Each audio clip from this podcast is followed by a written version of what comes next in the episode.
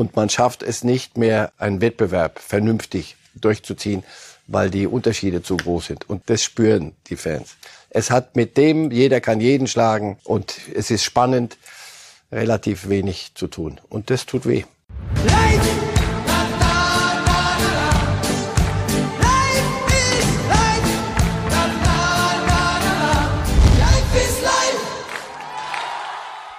Auswechslung Messi bei Paris und der Handschlag mit Pochettino. Oh, naja, da scheint wohl einer sauer zu sein. 75. Minute ging's runter für Messi und das ist das Ergebnis. Herzlich willkommen zu Reif ist live mit Marcel Reif. Herr Reif, wir haben es ja schon geahnt, so ganz einfach ist der Messi nicht. Und jetzt hat er Pochettino mal eine kleine Botschaft gesandt. Mich nimmt man eigentlich nicht runter, es sei denn, ich bitte ausdrücklich darum, oder?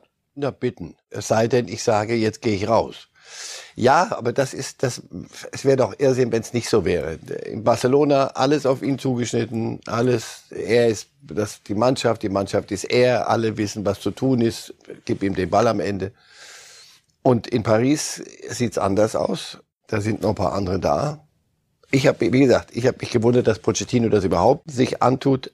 Diese diese Globetrotters. Noch gewinnen sie. Noch lass, lass, lass auch noch mal verlieren und dann auch das gehört reden wir noch äh, öfter dazu. Darüber. Sie haben am Ende 2 zu 1 gegen Lyon gewonnen. Lyon, Sie wissen, Jerome Boateng, auch der hat gespielt. Stand 1 zu 1, als Messi ging und dann fiel in der Nachspielzeit noch das 2 zu 1 durch Icardi. Insofern kann Pochettino auch sagen, naja, so schlecht ist es ja danach nicht gelaufen. Ja. Sollte er nur nicht oft sagen und nicht zu laut. Ja, der Blick von Messi war schon gut.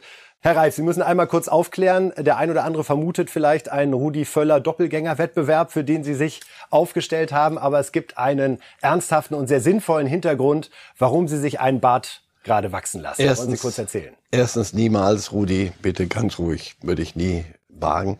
Nein, das ist eine Aktion, ähm, Spenden sammeln und solange Spenden reinkommen, lasse ich den Bart wachsen. Da geht's um Prävention Prostatakrebs jeder achte deutsche Mann kriegt die Diagnose mit Früherkennung, mit Frühbehandlung ist die, die Heilungschance oder die Überlebenschance 88 Prozent. Also, aber Männer, äh, so ab 45 sind schwer verhandelt, vermittelbar. Die, weiß ich nicht, die scheuen sich zur Früherkennung zu gehen. Frauen sind da ganz anders.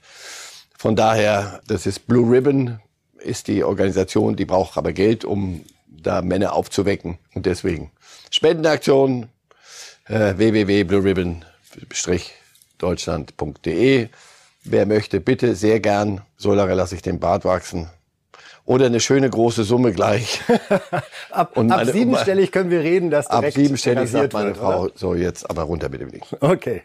Wunderbar, wissen wir da Bescheid und steigen ein in die weiteren Fußballthemen des Tages. Das erste, ja, Sané. Wir kommen einfach in diesen Tagen, in diesen Wochen nicht an ihm vorbei. Wenn man sich vorstellt, dass er am 22. August noch ausgepfiffen worden ist von den eigenen Fans, dass seine Auswechslung gegen Köln bejubelt worden ist. Jetzt diese Gala-Form. Elf Torbeteiligungen in den letzten acht Spielen sind es geworden, gegen Bochum mit einem direkten Freistoß getroffen. Und die große Frage, die wir uns stellen, ist das vielleicht gar nicht nur so ein bisschen dieses, wie spricht man ihn an, wie geht man mit ihm um, Hansi Flick bei der Nationalelf natürlich, Julian Nagelsmann bei den Bayern, sondern hat es möglicherweise auch was mit seiner Position zu tun. Und äh, dazu hat sich Julian Nagelsmann, der Bayern-Trainer, sehr präzise geäußert. Ja, ich sehe die Entwicklung, so wie das Spiel heute, sehr gut, äh, unglaublich engagiert. Ähm, habe schon gesagt, in den zwei Spielen vor der Nationalmannschaft war er schon sehr engagiert und hat Gas gegeben. Und äh, ich finde, dass er eine ganz, ganz extrem gute Entscheidung getroffen hat, ohne dass ihm die irgendeiner mitgeteilt hat, dass er einfach äh, vielleicht in den Momenten, die jetzt nichts mit seinem Riesentalent zu tun haben, äh, sich volle Kanne reinwirft, weil das dann honoriert wird und er so in, in gute Spielsituationen kommt. Und das hat er sagen wir, Thema Gegenpressing, unglaubliche Schritte gemacht. Ähm, auch heute wieder erinnere mich in der Mitte der ersten Halbzeit mal eine Aktion, wo er nachverteidigt, 30 Meter, dann kurz vor dem eigenen 16er den Ball gewinnt. Ja, gleiches hat er dann auch bei der Nationalmannschaft gezeigt und äh, heute ein Tor gemacht. Äh, auch so offensiv eine sehr gute Position. Man versucht ihn ja immer so ein bisschen auf die Position am Flügel zu beschränken. Jetzt hat er zum vierten Mal in Folge bei mir auf so einer halb, äh, auf einer acht gespielt oder, oder auf einer zehn im Halbraum, äh, wo er unglaubliche Qualitäten hat und wo wir dann mit, mit dem Tempo mit Fonsi und mit ihm natürlich viele gute Angriffe starten können. Ja, Julian Nagelsmann erklärt die Halbposition. Ist es am Ende so einfach? Haben Sané einfach lange Zeit zu häufig so an die Seitenlinie geschoben und gesagt, da musst du warten, bis das Ding kommt und so ein paar Meter in den Raum verändern schon alles? Ja, so ein bisschen freigeistig. Ähm, aber da, wenn ich das sage, denke ich immer, ja, das kannst heutzutage im Profifußball, im Spitzenfußball nicht mehr machen. Also Freigeister, die nichts, Messi, Freigeist, hatten wir gerade. Sondern der muss schon Teil der Mannschaft sein. Aber auf der anderen Seite, ihn nur links zu parken, der, der kann so viel. Nur das, was Nagelsmann vorne sagt, er hat, die er hat eine Entscheidung getroffen. Und das war nicht schießig oder, oder flankig oder bleibe ich stehen oder laufe ich, sondern eine Entscheidung, Interview von ihm hin nach dem Spiel, das muss ich nicht nochmal haben, dass mich die Leute auspfeifen. Und dass dann einer wie er, der eine ganze Zeit lang, hatte ich den Eindruck, dazu neigt zu sagen, zusammenzusacken und zu sagen, naja gut, dann, ach, irgendwie ist alles gegen mich. Ich bin selber, ich weiß auch nicht, wer bin ich, was bin ich. Sondern das brauche ich nicht nochmal. Also was mache ich? Ich hau mich rein. Und wenn du das machst, dann kannst du so einen Spieler dann auch dann darf er auch Freiheiten haben, weil er sie nicht missbraucht, sondern sie nutzt zum, zum Nutzen der Mannschaft. Also, das ist, der kann viel zu viel, um nur die Linie rauf und runter zu rennen.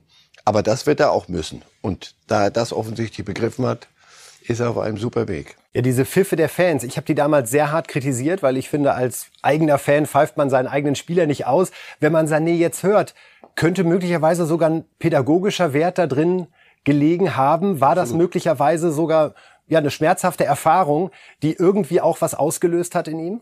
Ja, aber fasse ich dann als Kind nochmal auf die, auf die Herdplatte oder sage, nee, das, das hat ja, aua, das machen wir nie wieder. So. Und dann muss ich aber sagen, ich umfahre jetzt die Herdplatte weiträumig und B, ich mache andere sinnvollere Dinge. Und das, den Schluss zu ziehen, das ist Erwachsenwerden. Und der junge Mann, immer noch gucken, wie alt er ist, macht da einen, einen Prozess offenbar durch. Also deswegen, der ist nicht in Superform. Der liefert nur, im Moment liefert er erstmal das ab, was er kann. Der Superform reden wir bei Gelegenheit nochmal. Das ganz, muss er konstant durchziehen und dann muss er mal einen Abend haben, wo er, wo er Leuten auch noch durch die, durch die Rohrlöcher spielt, weil er das alles könnte.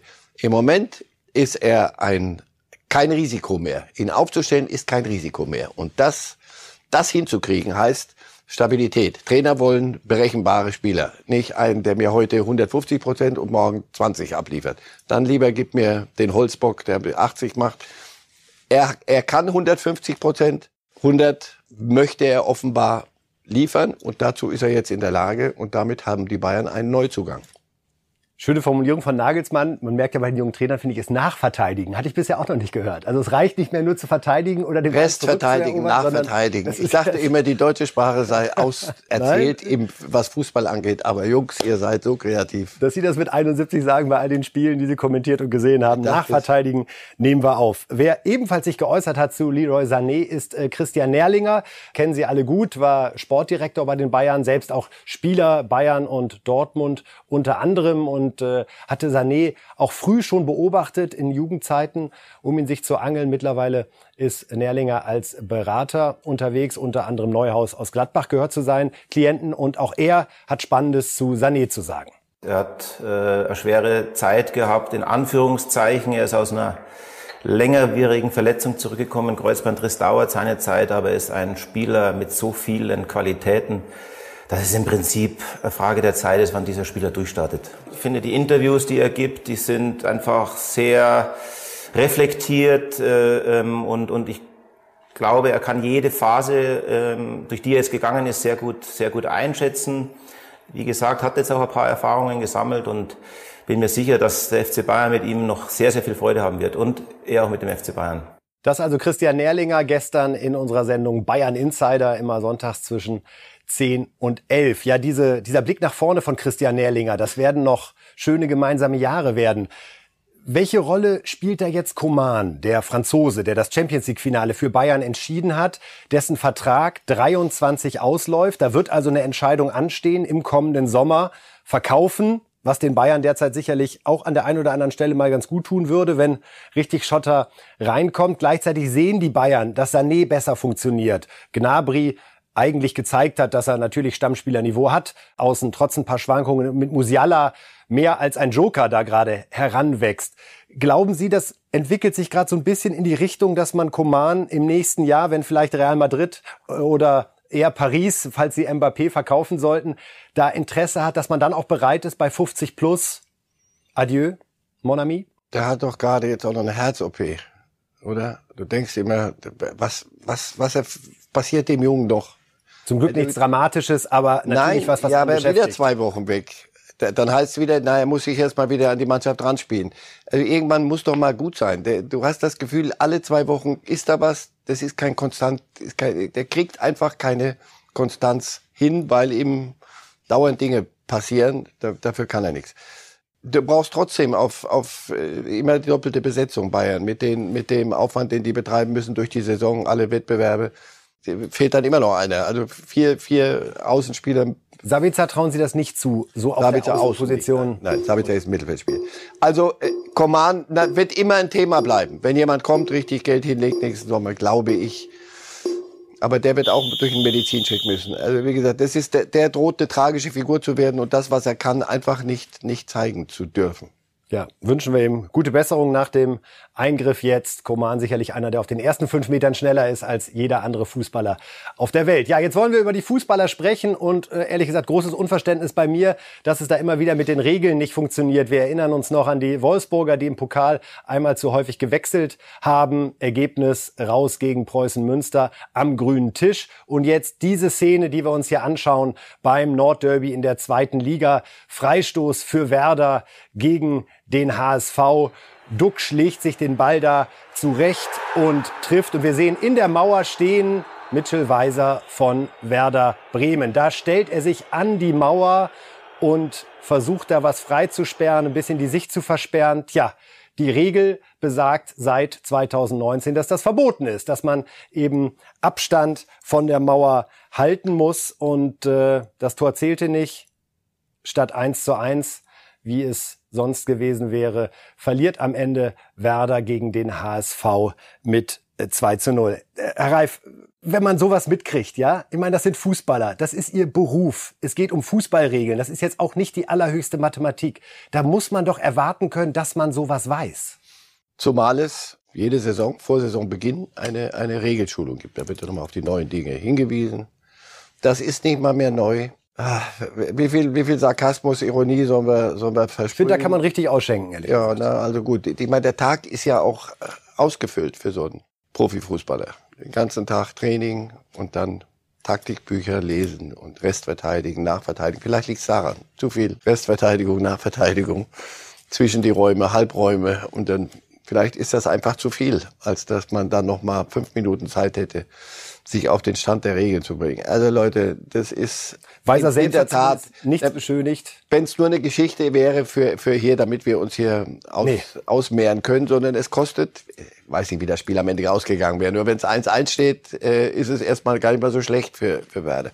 Also du vergeigst ein Spiel. Das ist nicht nur nebenbei so mal weggetan. Und auch äh, VfL Wolfsburg, Entschuldigung, da, da, da gibt's ein bisschen äh, Manna, wenn du die Runde weiterkommst. Und wenn du dich dann eingespielt hast, Saisonbeginn ist dann vorbei, jetzt geht's weiter. Man könnte auch im Pokal weiterkommen, VfL Wolfsburg. Nein, man kann nicht im Pokal weiterkommen, weil man gegen Preußen Münster rausmarschiert, weil, weil, weil es, fünf oder sechs, das ist natürlich auch eine Menge, Menge Zahlen. Das ist schon nicht so einfach. Also Weiser selbst hat es auch eingeräumt. Ja, ich kannte die Regel nicht. Ja, wenigstens das. Äh, ja. Ich hatte letztes Jahr nicht gespielt, hat er versucht so ein bisschen zu erklären. Ich muss sie kennen, mein Fehler. Wir können uns noch mal das Zitat von Trainer Markus Anfang anschauen, der aus meiner Sicht ihn da doch sehr in Schutz nimmt für so ein Fauxpas. Er sagt auch nochmal, vor der Saison werden so viele Dinge besprochen, unter anderem auch das, das sagte Marcel Reif gerade auch, die Regelschulung, die immer wieder aktualisiert wird.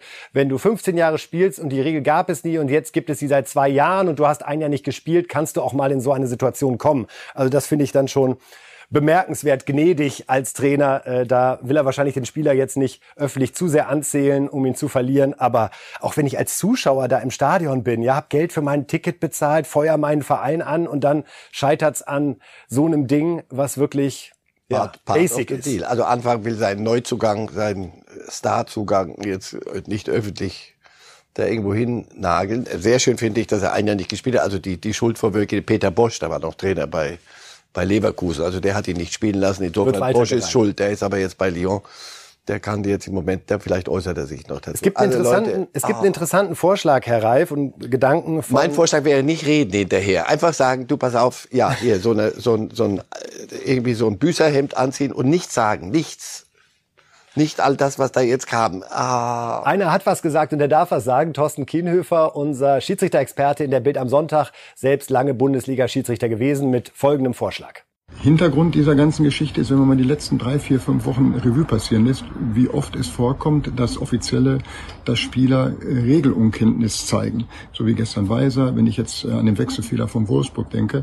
Äh, das ist natürlich unprofessionell. Ich muss natürlich schon von einem Bundesligaspieler verlangen, dass er die Regeln kennt, dass er weiß, was er zu tun und zu lassen hat. Und ähm, ich sehe, wie viel Trainer, wie viel Offizielle, wie viel Teammanager, Teamverantwortliche Bundesligisten haben. Ja, da sind ja mittlerweile, ist ja ein höherer Staff als Spieler fast im Kader. Aber alle Bundesligisten verzichten auf einen Experten, der sich in diesem Bereich auskennt. Weil ich glaube, äh, wenn ein Offizieller sich mit dieser Materie intensivst beschäftigt und auch die Spieler während des Trainings oder in der Trainingswoche vielleicht nur 10, 15 Minuten äh, schult, wenn der Teamoffizielle weiß, worum es da zu 100 Prozent geht, das kann nur für den Verein förderlich sein und natürlich auch von Vorteil sein. Das also Thorsten Kienhöfer, unser Schiedsrichter-Experte in der Bild am Sonntag, Herr Reif. Ich finde das eigentlich total verwunderlich, dass nicht einer der Bundesligisten einen ehemaligen Schiedsrichter fest in seinem Team hat. Also auch um den Spielern möglicherweise mal Verhaltenstipps auf den Platz zu geben. Wie geht man mit dem Schiedsrichter am besten um oder ähnliches? Das liegt doch auf der Hand. Und gleichzeitig könnte man einmal in der Woche zehn Minuten Regeln auffrischen. Scheint ja nicht zu schaden. Ja, aber wir reden über erwachsene Menschen. Also er, er sagt ja selber Stuff. Wenn du das, das Foto vor der Saison, da stehen mehr irgendwie in Trainingsanzügen als Spieler. Du denkst, sag mal, wer, so. Also ja, aber das ist ein Vorschlag, der geht dahin, dass wir es nur mit Schwachsinnigen zu tun haben. Ehrlich, nicht böse sein. Aber wenn ich jetzt noch einen berufsmäßig dahinsetzen muss, damit er den, die ihren Job da ausüben, und da gibt's ein paar Regeln, so kompliziert ist lass mal die Handregeln weg. Das, glaube ich, kriegen wir nie mehr geregelt oder doch bald wieder. Aber wer sowas nicht weiß, dem jetzt also einen, einen, so, so einen Betreuer hinzuzufügen, Leute, es ist euer Job. Unprofessionell ist die, die Dachteile. Absolut. Wir reden über Haaland, auch keine Überraschung, aber der Mann produziert halt nun mal Tag für Tag, Woche für Woche, Spiel für Spiel neue Schlagzeilen, neue Aufreger. Bevor wir auf seine großartige Leistung beim gestrigen Sieg gegen Union zu sprechen kommen, ja, ist da ein Vorwurf aufgekommen, äh, den wir auch einmal diskutieren müssen. Ähm, Arroganzvorwurf nach einem Länderspiel mit Norwegen äh, gegen Gibraltar. Da äh, habe ein Spieler nach dem Trikot von Haaland gefragt mit der Begründung, sein Sohn sei ein Riesenfan von ihm und Haaland soll nur geschaut, gelacht und weggegangen sein, woraufhin die äh, Spieler von Gibraltar sehr aufgebracht waren und sagten, er könne sich viele Sachen kaufen. Klasse gehört nicht dazu. Und als es dann zum Rückspiel zwischen Gibraltar und Norwegen kam, hätten alle Spieler demonstrativ darauf verzichtet, Haaland nach seinem Trikot zu fragen. Können Sie sich sowas vorstellen von Haaland? Schwer. Weil, also, der, der ist so ein, Kindskopf noch in vielem, dass er Arroganz noch, noch nicht im, im Spektrum hat, habe ich den Eindruck nochmal, da, da ist so viel Konjunktiv.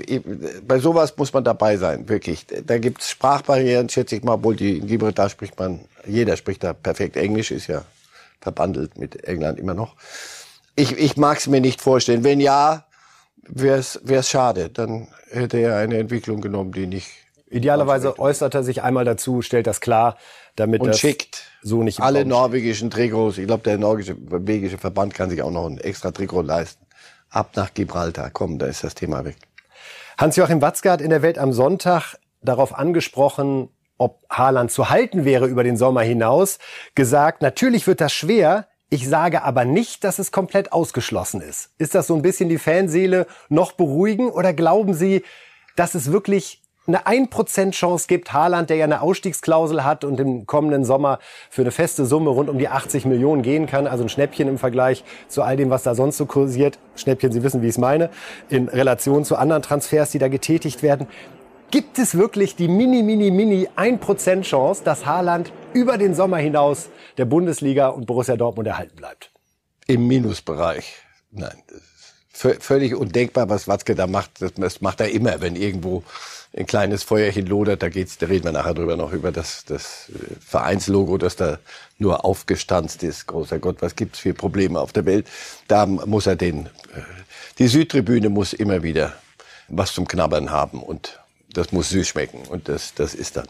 Wie, wie, wie soll das gehen? Mit 80 Millionen und bei allem Respekt vor der, vom großen BVB 09 wenn Real Madrid ruft, Manchester City wird rufen, alle, sie werden alle rufen, all die Granden, die es haben, und sie werden ihnen mit so viel Geld zuschütten, dass Mimo Raiola sagt, was? Wenn Dortmund jetzt sagen würde, wir schaffen das, 50, wir zahlen dir 50 Millionen im Jahr. Und Wo dann, und dann, dann, kannst du den Club aber zumachen. Nicht wegen des Geldes, sondern weil sie eine andere, zum Glück, noch haben wir in diesem Land eine, eine andere Philosophie durchgängig und noch gibt es Hierarchien in einer Mannschaft, noch gibt es, weiß jeder, was der andere verdient. Hör auf, das würde, das würde, also dann dreht sich alles auf links. Dann sind wir schon sehr viel weiter, als ich dachte, Richtung Super League und Abdriften von allem anderen.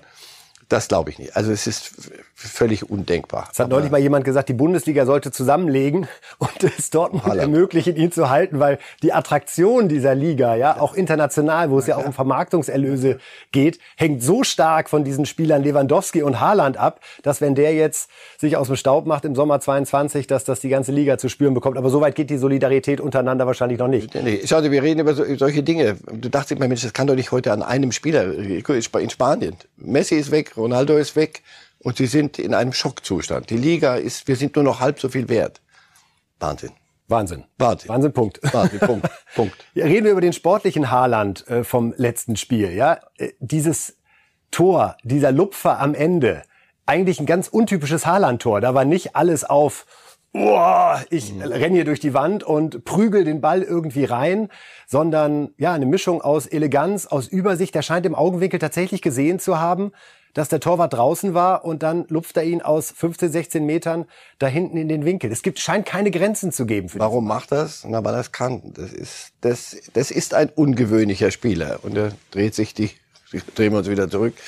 Das fällt auch anderswo auf. Insofern, der kann Dinge, der hat ein Spektrum, ja. Und guck die Rose an. Genau das, so, das, das, so guckt ein Trainer, wenn er den in der Mannschaft hat. Und ich befürchte, so einer fehlt auch anderswo noch. So einen kann man immer gebrauchen. Nein, das ist ein, ein wirklich eine, ein Ausnahmefußballspieler dieses Duell, das wir da jetzt um die Torjägerkanone schon nach fünf Spieltagen erleben. Ja, Lewandowski sieben Tore, Haaland sieben Tore ich habe mal nachgeschaut, es gab einmal die geteilte äh, Rolle auf so einem Niveau, nämlich Heinkes und Gerd Müller, 73, 74, beide am Ende mit 30 Toren ins Ziel gelaufen.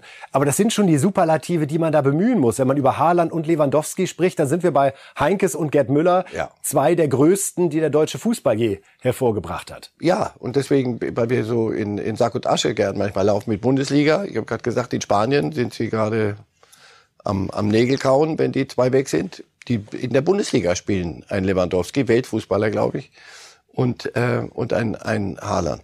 Ja, aber jetzt fragen Sie mal die beiden Trainer. Man muss den beiden doch auch eine Pause gönnen. Ich meine, die, die, der Aufwand, wir beide spielen doch beide Champions League. So, jetzt, jetzt sagst du zu dem einen, da, die, da brauchst du Absprachen. Da werden sie sich, wenn, also ich kann mir sehr gut vorstellen, dass Rose und Nagelsmann sich anrufen und sagen, du pass auf, wenn du das machst, mach ich's auch.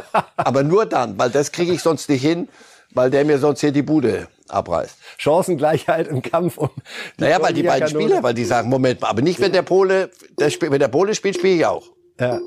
So wie Ronaldo und Messi früher. Wenn der genau. spielt, dann, dann aber toll, hoffen wir einfach, dass das, äh, der, der Wettstreit dieser beiden äh, Fußballer, dieser beiden Stürmer in dieser Saison zu ganz Besonderem führt, nicht nur individuell, sondern idealerweise eben auch den Meisterkampf ganz, ganz lange spannen hält. Wir haben noch Super spannende Themen für Sie. Wir reden über Pep Guardiola, der Probleme bei Manchester City hat, über Ronaldo, der wieder getroffen hat und trotzdem gibt's Alarm äh, und wir reden über ein Trikot, dem ein Logo fehlt. Und wir gehen in die Premier League, denn äh, Pep Guardiola, wo es ja gerade irgendwie so ein bisschen anfängt zu knirschen, in den letzten Tagen und Wochen, hat Ärger mit den Fans.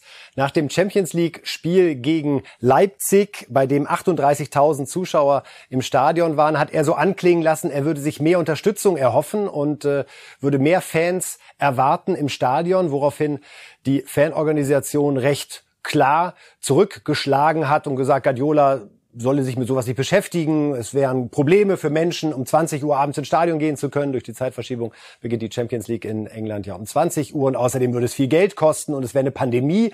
Also da gab es einen offenen Schlagabtausch. Jetzt kam es dann am Samstag zum äh, Heimspiel gegen Southampton 0 zu 0 und hinterher hat Pep Guardiola auf diesen Krach angesprochen sich so geäußert. Interpretation bleibt Interpretation. Ich werde mich nicht entschuldigen für das, was ich gesagt habe. Mich überrascht es, was passiert ist, denn es ist nicht das erste Mal in meiner Karriere, dass ich so etwas gesagt habe. So war es auch in meiner Zeit bei Barcelona und Bayern München. Wir haben so ein hartes Champions League-Spiel gespielt und wussten, dass wir in drei Tagen mit wenig Vorbereitungszeit gegen Southampton antreten müssen, die sich die ganze Woche vorbereiten konnten. Ich kenne Ralf, den Trainer von Southampton, sehr gut und weiß, wie schwierig es letzte Saison war und wie schwer es werden wird. Und darum machte ich einen Vorstoß, dass wir am Sonntag um 15 Uhr wieder etwas gemeinsam erreichen. Was ich sagte war, dass wir das lieben würden, weil wir die Unterstützung der Fans brauchen. Es geht nicht darum, ob es 10.000, 40.000 oder 50.000 Zuschauer sind, aber ich lade die Fans ein, ein weiteres Spiel zu genießen, wie es die letzten Spiele der Fall war. Wir konnten Tore schießen, aber dafür brauchten wir die Unterstützung. Wenn Leute nach fünf Spielzeiten mein Verhalten gegenüber den Fans nicht verstehen, dann liegt es daran, dass sie absichtlich missverstehen wollen, was ich sage. Ich werde mich keine Sekunde dafür entschuldigen, was ich gesagt habe, denn ich war nur ehrlich. Also ein sehr emotionaler Pep Guardiola, finde ich, Herr Reif, ja, dafür, dass da es so ein bisschen hin und her geht, der Vorwurf, man wolle ihn absichtlich missverstehen. Sie haben ja schon länger so das Gefühl, allzu lange geht das nicht mehr gut. Ich muss sagen, wenn man ihn so erlebt, dann kann man das nur fett unterstreichen. Ja, weil es geht ja nicht ums Gefühl, sondern es geht um Ergebnisse. Und der Fluch der, der guten Tat oder der Fluch der Millionen, Multimillionen, der Milliarde, die er investiert hat in den fünf Jahren, kam auch was wieder rein, aber es ist, ist nicht wegzuleugnen, die Zahl. Dafür ist kein Champions League Sieg rausgekommen. Und seine, die, die Clubeigner, Emirate geben Ruhe, sagen nichts, zumindest nach außen kommt nichts an Kritik an ihm, aber die Fans fangen an zu grummeln und die möchten was sehen und das kannst du in der Regel nicht nicht gewinnen. So viel Macht haben dann auch Fans in in bei Manchester City, die notorisch so eher ich will mich in die Nessel setzen, so eher Bayernartig. Man kommt, man erfreut sich an Titeln und nun bitte spiel's auf. Allerdings, wo ist der große Titel? Er ist angezählt. Das ist überhaupt keine Frage. Er hat seit Barcelona nichts gewonnen. Und es geht wirklich nur um Champions League Sieg. Fragen Sie bei den Bayern nach, fragen Sie in Paris nach. Das ist ja auch das, was man bei Bayern immer noch sagt. Er war, das waren drei tolle Jahre Sorry, hier, aber ja. wir sind nicht einmal ins Finale gekommen, ja? nachdem wir vorher mit Heinkes zweimal hintereinander im Finale waren. Und das ist auch, weil er sagt, er ist nur ehrlich. Das ist, ehrlich heißt die Wahrheit sagen. Auch das ist Teil der Wahrheit. Insofern sich da auf diesen Pfad zu begeben, ist äh, erstaunlich, in der Tat. Dankbare Auseinandersetzungen als mit Fans, muss man sagen. Das weiß ja auch Guardiola. Darum wundert mich das so, dass er das Ding weiter antreibt. Der hätte einfach sagen können, da haben wir uns oft mal missverstanden. Ne? Tut mir leid. Stattdessen nee. ich werde nichts zurücknehmen. Ich habe nur die Wahrheit gesagt. Und wenn man mich künstlich missverstehen will, dann ja, Nimm das. Er thront schon auf seinem eigenen Denkmal und daran darf man nicht ähm, kratzen, um es sehr vorsichtig auszudrücken, am Denkmal. Ähm, das wird aber mehr als hin und wieder gekratzt und dann spielen sie gegen Southampton, bei allem Respekt vor Ralf Hasenhüttel, den ich über die Maßen schätze, Trainer von Southampton, und dann spielen die da ein fröhliches 0 zu 0 im Stadion von Manchester City. Das beruhigt die Gemüter nicht wirklich. Wohl wahr. Ja, Man United, der zweite Verein, auf den wir natürlich sehr schauen, gerade nachdem es die Niederlage in Bern gegeben hatte am Dienstag in der Champions League, jetzt gegen West Ham. Auch das wäre beinahe schiefgegangen. Ja, man führte 2 zu 1 und dann gab es noch einen Elfmeter für West Ham in der Schlussminute und die haben ernsthaft den Elfmeterschützen eingewechselt. Nobel, nur für diese Szene, aus meiner Sicht ein No-Go. Dementsprechend hat er das auch verschossen. Hat auch Gareth Southgate doch gemacht bei der, in der EM. Absolut. Also, Mann. dass man daraus nicht lernt, Nein, ja, also jemand, der kalt reinkommt, einen Elfer schießen zu lassen. Ronaldo soll es recht sein, denn somit gewann Man United also 2 zu 1 gegen West Ham. Ronaldo hat wieder ein Tor erzielt. Er hat, glaube ich, gefühlt und faktisch drei Elfmeter gefordert für sich bei äh, umstrittenen Szenen. Wie sehen Sie so die erste Woche Ronaldo bei Man United? Er hat in jedem Spiel getroffen. Das heißt, eine Torjägerqualität ist da. Ja. Bern ist eine Blamage gewesen. Und ein 2 zu 1 bei West Ham ist jetzt auch nicht das, wo man sagt, da können wir schon mal die Meistertrophäe überreichen. In der Tat. und das genau ist das Spektrum. Er steht vorne rum und nein, er läuft auch vorne. Er läuft vorne rum. Komm, nicht übertreiben. Und er macht dann die Tore, weil er ein unfassbar guter Fußballspieler ist und das verlernt er nicht. Allerdings ist das gesamte System soll so auf ihn zugeschnitten sein. Stichwort Nachverteidigen, was wir vorhin bei Sané gehört haben. Weder Rest verteidigen noch Nachverteidigen noch sonst was. Macht er nach hinten, läuft auch vorne nicht an, das ist auch das nächste Anlaufen. Ah. Gut, bei, bei mir sind früher die Töpfe angelaufen. Also wurscht, jedenfalls anlaufen macht er auch nicht. Insofern, ja, das ist Spitzenfußball, das kann ich mir beim besten Willen nicht vorstellen. Und er hat zunehmend wieder mit der, wieder oder jetzt erst richtig mit der Schwerkraft zu tun. Also jede Berührung, äh, und er ist da vorne, also immer Strafraum, sofort. Na, erstmal liegen und fällt sehr schnell. Ich finde nicht, dass er sein Denkmal gerade poliert. Aber wenn die Torquote nur allein reicht, nur nochmal, Manchester United ist auch nicht mehr ein Club, wo, wenn da einer tolle Tore schießt, das reicht uns so, dann sind, werden wir gelobt, sondern da werden die, die Gläsers und andere Geldgeber werden sagen, Entschuldigung, Titel, können wir was gewinnen bitte? Dafür holen wir ihn für so viel Geld. Und da fangen wir einmal mit dem Blick auf die äh, Tabelle der Premier League an, um nochmal zu schauen, ja, wie sieht's denn da eigentlich gerade so titelmäßig aus? Da tummelt sich einiges von Rang und Namen, ist auch keine Überraschung. Chelsea, Liverpool, Man United, Manchester City und wir haben Platz 4 übersprungen. Herr Reif, helfen Sie uns. Sie sprechen es immer so schön Brighton and Hove Albion, einer meiner Lieblingsclubs. Wie haben die sich denn dahin verirrt?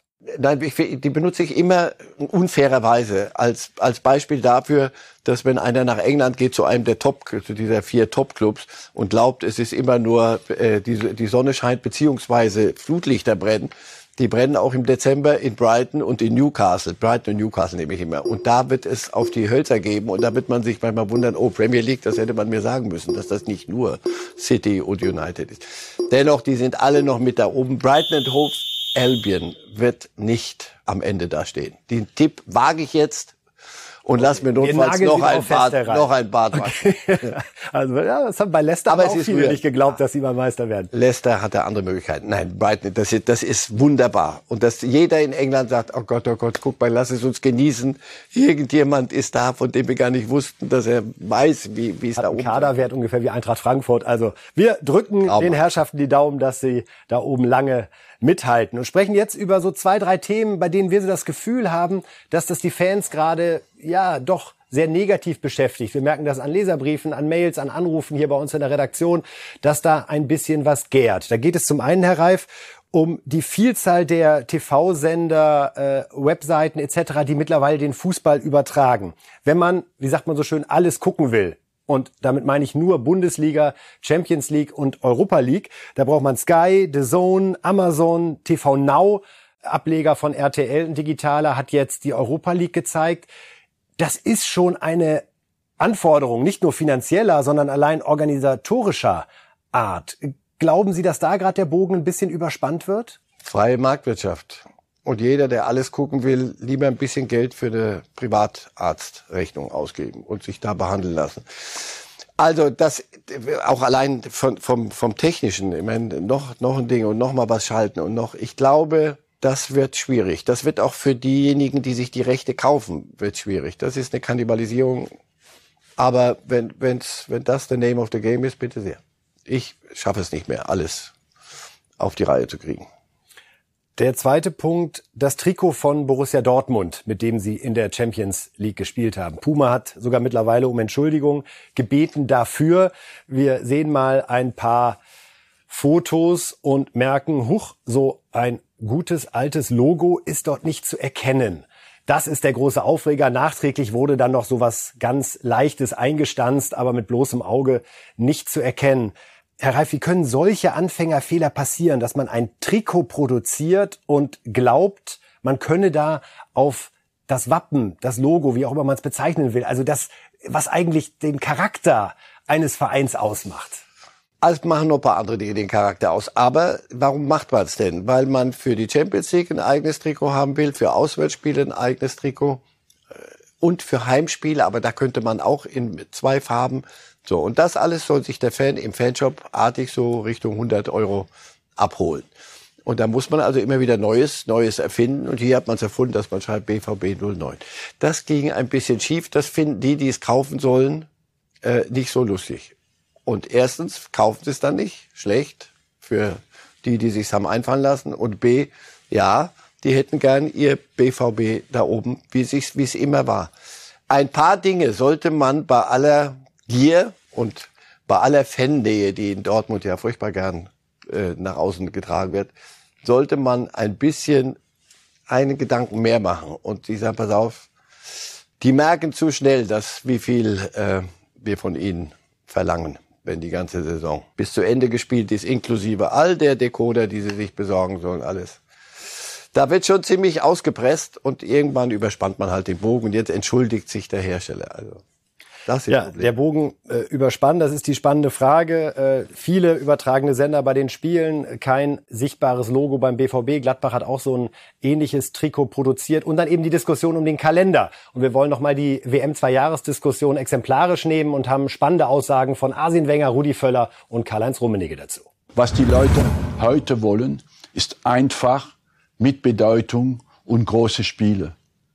All das, wofür eine Weltmeisterschaft steht. Natürlich. Was ist einfach zu verstehen, ist Europameisterschaft, äh, äh, Weltmeisterschaft und keine andere Wettbewerbe. Und das würde dann ja auch bedeuten, dass die Europameisterschaft sich vermutlich auch diesem Rhythmus annähern das würde. Und man würde ein, sagen, auch eine Möglichkeit, dass man zu einem Jahrenrhythmus kommt, ja.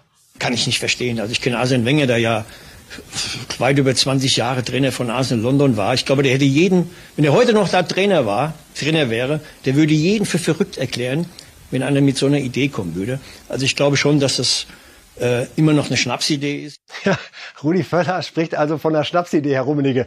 Äh, wo stehen Sie? Äh, Team Wenger, WM alle zwei Jahre oder Team Völler, alles so lassen, wie es ist? Ich glaube, dass das Thema ein bisschen zu kurz gesprungen ist, dass man nur es auf diesen möglichen Antrag eben, der ja gestellt worden ist bei der FIFA, auf diesen Zwei-Jahres-Rhythmus reduziert. Was wir dringend brauchen im Fußball ist eine, ich sag mal, Rationalisierung des Fußballkalenders. Der Fußballkalender also ist weniger Spiele. Der Fußballkalender ist zu voll.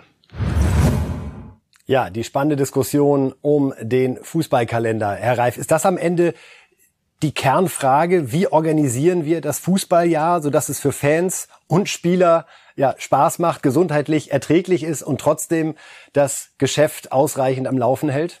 Finde, wir sollten uns über jeden solcher Vorschläge ernsthaft und in Ruhe unterhalten.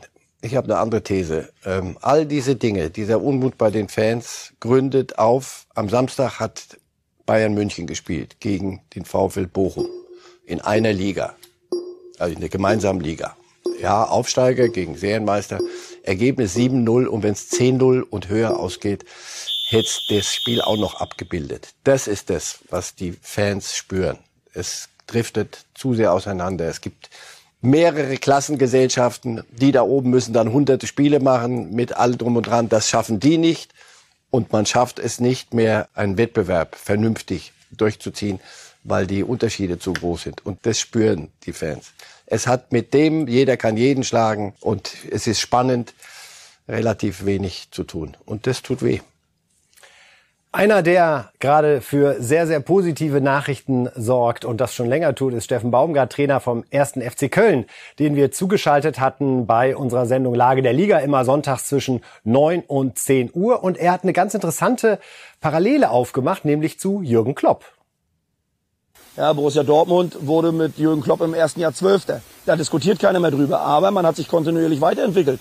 So, darum geht es doch. Also warum soll es nicht mit, mit dem FC möglich sein, sich nach und nach zu entwickeln? Ob das mit mir passiert oder mit anderen, das wird die Zeit bringen. Aber grundsätzlich geht es doch darum, dass ich an Sachen arbeite, dass ich was entwickeln möchte und ich mir im Moment keine Gedanken mache, wer der nächstmöglich größere Verein ist. Weil ich bin in einem großen Verein und ich hoffe, dass ich lange hier sein kann. Die Frage ist, ob jeder das Ziel hat, Trainer vom FC Bayern zu werden. Ist der größte Verein, ja, hat die größte Strahlkraft, aber äh, es wäre doch schön mit einem anderen Verein den Bayern näher zu kommen. Ja, Steffen Baumgart, einer der beliebtesten Trainer sicherlich in Deutschland. Herr Reif, die Kölner werden ja ihr Glück nicht fassen können, wenn er plötzlich selbst eine Parallele zieht zu Jürgen Klopp und Borussia Dortmund. Wir wissen, wie das endete mit äh, zwei Meisterschaften 2011 und 2012. Sind Sie auch Baumgart-Fan? Ja, wer, wer, wer kann nicht Baumgart-Fan sein, wenn du ihn siehst, was, was, was der da treibt und was er nicht nur da draußen an der, in seiner Coachingzone und nicht nur, wie er seine Mannschaft coacht betrifft, sondern der macht auch Fußball. In, in Köln spielen sie plötzlich wieder, betreiben sie einen Sport, der über die Fangesänge für eine, wie Udo hat gesagt hat, die Viertelstunde bevor hier irgendwas gemacht wird, das Fußball sein soll, das ist das Tollste in England, er, äh, in, in, in Köln. Er macht da einen, einen, einen klasse Job. Die, den, das mit Dortmund, glaube ich, würde er heute Morgen gern kassieren wieder, weil wir ihm Klopp immer wieder dann vorhalten werden der hält das aus, zieht die Mütze noch mal tiefer und dann sagt er, ach ja, auf, ihr wollt mich nicht verstehen. Er hat ja Modest auch hinbekommen. Ja, der Modest, die Karriere wirkte eigentlich am Ende und äh, jetzt macht er vier Tore in fünf Spielen. Also sie, sie spielen Fußball. Das ist nicht mehr nur irgendwie überleben und gucken, schon gucken auf den 34. Spieltag, schon am zweiten Spieltag. Wir müssen uns dort irgendwo hinhangeln, dann haben wir es haben wir es schon geschafft. Das ist kein Thema mehr, sondern warum gehen wir nicht auf den Platz und versuchen Fußballspieler auch zu gewinnen? Und ein Spieler wie Modest, der, der so viel kann, so viel konnte und es plötzlich nicht mehr konnte. Und jetzt plötzlich kann er es wieder. Also muss doch irgendein Trainer irgendwas, irgendwas muss doch passiert sein. So. Und wenn du siehst, wie die miteinander umgehen, ist der, ist es nicht zu kurz gesprungen zu sagen, hier, da hat einer genau die Knöpfe gedrückt bei einem Spieler und holt den wieder zurück. Und damit haben die, die sich, so viel haben sie nicht auf der Naht, die Kölner, damit haben sie einen Neuzugang, äh, von dem konnten sie gar nicht träumen. Der hockt da schon seit, seit zwei Jahren, glaube ich, rum und nervt sich und andere. Und jetzt plötzlich äh, schießt er Tore. Also er macht eine Menge richtig. Köln wird nicht deutscher Meister, aber ich glaube, das, darum wird's jetzt gehen. Er, er, Baumgart, ich hoffe, dass er die Kölner Seele versteht. Also jetzt noch ein Punkt und dann sind wir international aber dabei. Also das heißt, da wieder Ruhe, Ruhe, langsam. Lass uns erstmal, lass uns doch mal lass uns doch mal genießen, dass wir Punkte holen, Woche für Woche Tore schießen und nicht gleich ausflippen, Karnevalsverein. Wenn er das auch noch hinkriegt, diese, diese überbordende Begeisterung vernünftig zu kanalisieren, sind sie ein ganz normaler Bundesliga-Club. Wunderbar. Das ist das auch Beste, das was du über FC sagen kannst. Auch schon mal ganz schön.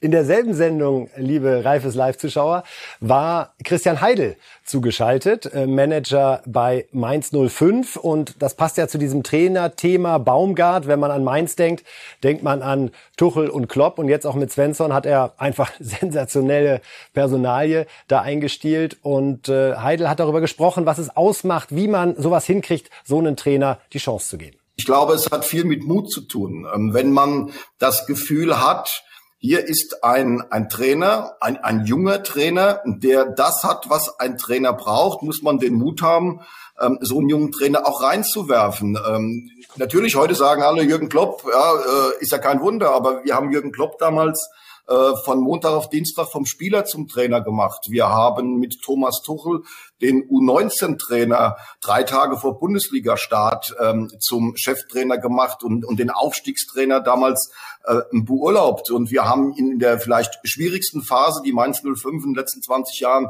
erlebt hat, äh, auch mit Bo Svensson einen unerfahrenen Trainer nach Mainz geholt. Ähm, jetzt bekommt man auf die Schulter geklopft, aber wenn es eben nicht funktioniert hätte, ja, ich glaube, dann, dann würden wir jetzt über etwas anderes sprechen. Und dafür braucht man einfach den Mut, aber auch den Glauben, ja, Mut und Glauben und äh, auch die Kompetenz darf Christian Heidel hier natürlich erwähnen. Ja, das ist ja, finde ich, immer so die spannende Frage, Herr Reif, so diese Typen, auch Heidel, der jetzt in Mainz wieder, wenn ich das so sagen darf, super funktioniert, nachdem es auf Schalke auch äh, durchaus äh, eine schwierige Phase gegeben hat. Wie sehen Sie diese Rolle? Ist das ein Zufall, dass in Mainz jetzt plötzlich Tuchel, Klopp hervorkommen und der Svensson die beste Rückrunde der Geschichte spielt und so Mainz rettet und auch jetzt wieder da in der Spitzengruppe unterwegs ist aktuell? Aber es ist banal. Der Unterschied zwischen Schalke und, und Mainz 05. Bei, bei Schalke machen sie Heidel für alles verantwortlich, auch wenn es mal regnet. Immer noch. Ist er immer noch, ist er schuld. Das ist eine völlig andere, andere Anspruchshaltung. In Mainz, ich habe da studiert und lange für ZDF gearbeitet, also ich kenne die Gegend. Das ist, das ist viel provinzieller im besten Sinne, viel ruhiger, viel kleiner. Und da kannst du Mut haben. Auf Schalke musst du hopp oder top gehen und dann, wenn du einmal nur falsch liegst, äh, hast du in der Arena genau das, was sie hatten. So und dann geht alles schief und jede Entscheidung bringt die nächste Entscheidung, die ist wieder falsch und so kriegt das eine eine Talfahrt. Und Mainz 05 spielt heute in der in der Spitzengruppe mit. Du machst Spitzenspiele gegen gegen Freiburg. So. Also das ist eine andere Welt. Heidel passt nach Mainz und da funktioniert es wieder und es macht Spaß, denen zuzugucken. Absolut. Also auch, dass Mainz und Köln da gerade so eine gute Rolle spielen, ist äh, einfach was ähnlich wie Brighton, Hove and Albion. Brighton and Hove Albion. Aber wir werden weiter über Holland und Sané reden. Aber die, das ist das Gute. Die können in Ruhe ihr Ding machen. Ja, und dann kommt so ein Erfolg. Ja, damit sind wir eigentlich mit den meisten Themen schon durch, äh, liebe Reif ist Live-Fans. Es gibt jetzt keine Tipps von Marcel Reif äh, zur Woche, denn es ist tatsächlich keine englische Woche, sondern eine Woche, wo wir alle mal durchatmen können. Wir sind dann am Freitag wieder da um 8 Uhr mit Reif ist live. Herr Reif, vielen, vielen Dank, dass Sie bei uns waren. Ja. Ihnen alles Gute, eine schöne Woche, eine erfolgreiche Woche und am Sonntag wird gewählt. Bis dann, alles Gute. Life!